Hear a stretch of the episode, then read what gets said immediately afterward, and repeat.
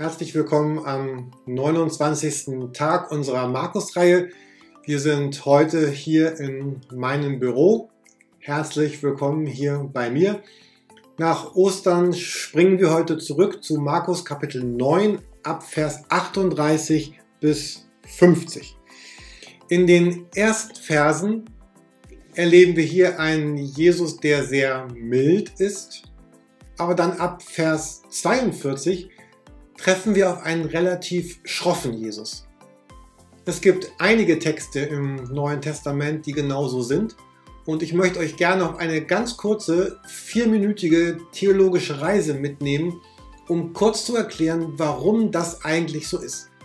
Bitte bleibt dran, es lohnt sich. Um zu verstehen, warum Jesus so ist, wie er ist, macht es Sinn, zurückzugehen auf Markus 1, Vers 15. Dort beschreibt Jesus ja sein Grundsatzprogramm. Die Zeit ist erfüllt, das Reich Gottes ist nahe, kehrt um und glaubt an das Evangelium.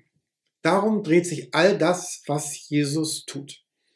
Das Reich Gottes ist immer doppelt. Es ist heute jetzt hier, es ist unvollkommen da.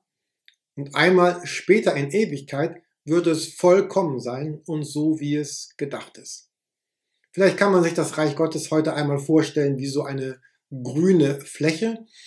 Und ich bin von Geburt aus außerhalb von diesem Reich Gottes, gehöre nicht dazu. Und Christsein bedeutet nun, dass Gott mich nimmt und in das Reich Gottes hineinsetzt. Und da bin ich jetzt mittendrin. Und ich bin da nicht alleine, sondern ganz viele andere sind auch da um mich herum und wir finden uns dort auf dieser grünen Fläche im Reich Gottes. Und zu diesem Reich Gottes gehört nun zum Beispiel der König. Der König, der in Liebe und Autorität und Kraft regiert, Jesus als König in der Mitte des Reich Gottes und er ist tatsächlich auch mittendrin. Er ist nicht außerhalb, sondern er ist Teil des Reiches Gottes. Dann gibt es natürlich die Bürger, von denen haben wir eben schon gesprochen. Es gibt einen Bund in diesem Reich Gottes.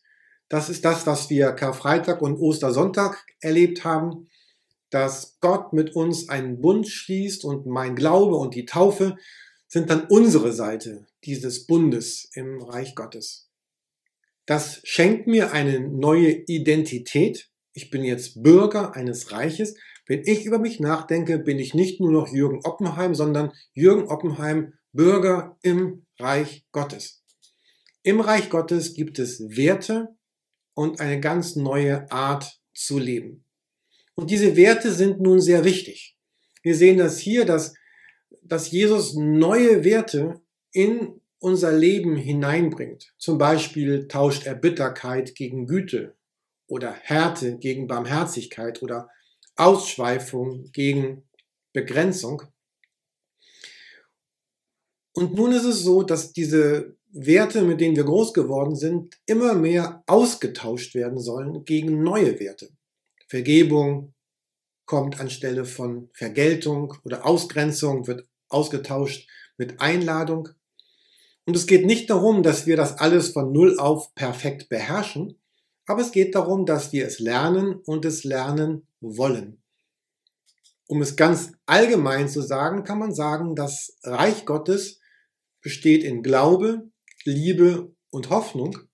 Und diese drei Worte müssen aber und werden eine ganz konkrete Form bekommen. Weil wenn sie keine Form bekommen, wenn sie nicht gelebt werden, sind sie praktisch ohne Bedeutung.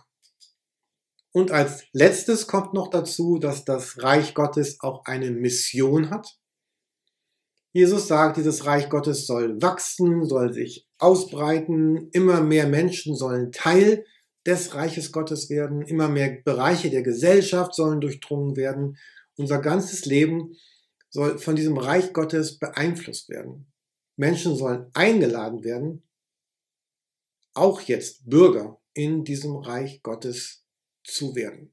Wir sehen, dass die Mitte von allem, was Jesus wichtig ist, das Reich Gottes ist. Er lädt Menschen in dieses Reich Gottes ein und lädt sie ein, neu und anders und auch besonders zu leben. Und was Jesus hier sagt ist, ich lade dich ein dazu, Aber wenn du das nicht möchtest, wenn du gar nicht so unterwegs sein willst, dann ist das Reich Gottes vielleicht gar nicht der Ort, an dem du dich wohlfühlst und der Ort, an dem du sein solltest.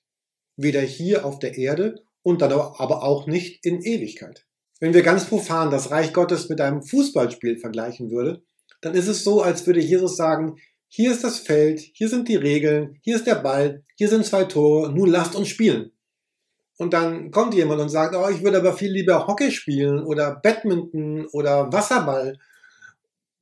Und dann ist es so, ja, dann, dann passt das einfach nicht zusammen. Und ich glaube, deswegen spricht Jesus auch so hart in diesem Text. Oder um es noch einmal ganz positiv zu sagen, Jesus sagt, die, die Mitte von all dem, was mir auf dem Herzen liegt, ist eben dieses Reich Gottes. Dafür gibt es Karfreitag, dafür gibt es Ostern. Es gibt den Heiligen Geist, der euch Kraft gibt und Stärke gibt, als Bürger in diesem Reich zu leben, zu wachsen, euch zu entwickeln. Und ich werde dieses Reich Gottes schützen mit all dem, was ich bin und allem, was ich habe, sagt Jesus. Ich wünsche euch heute einen ganz starken Tag.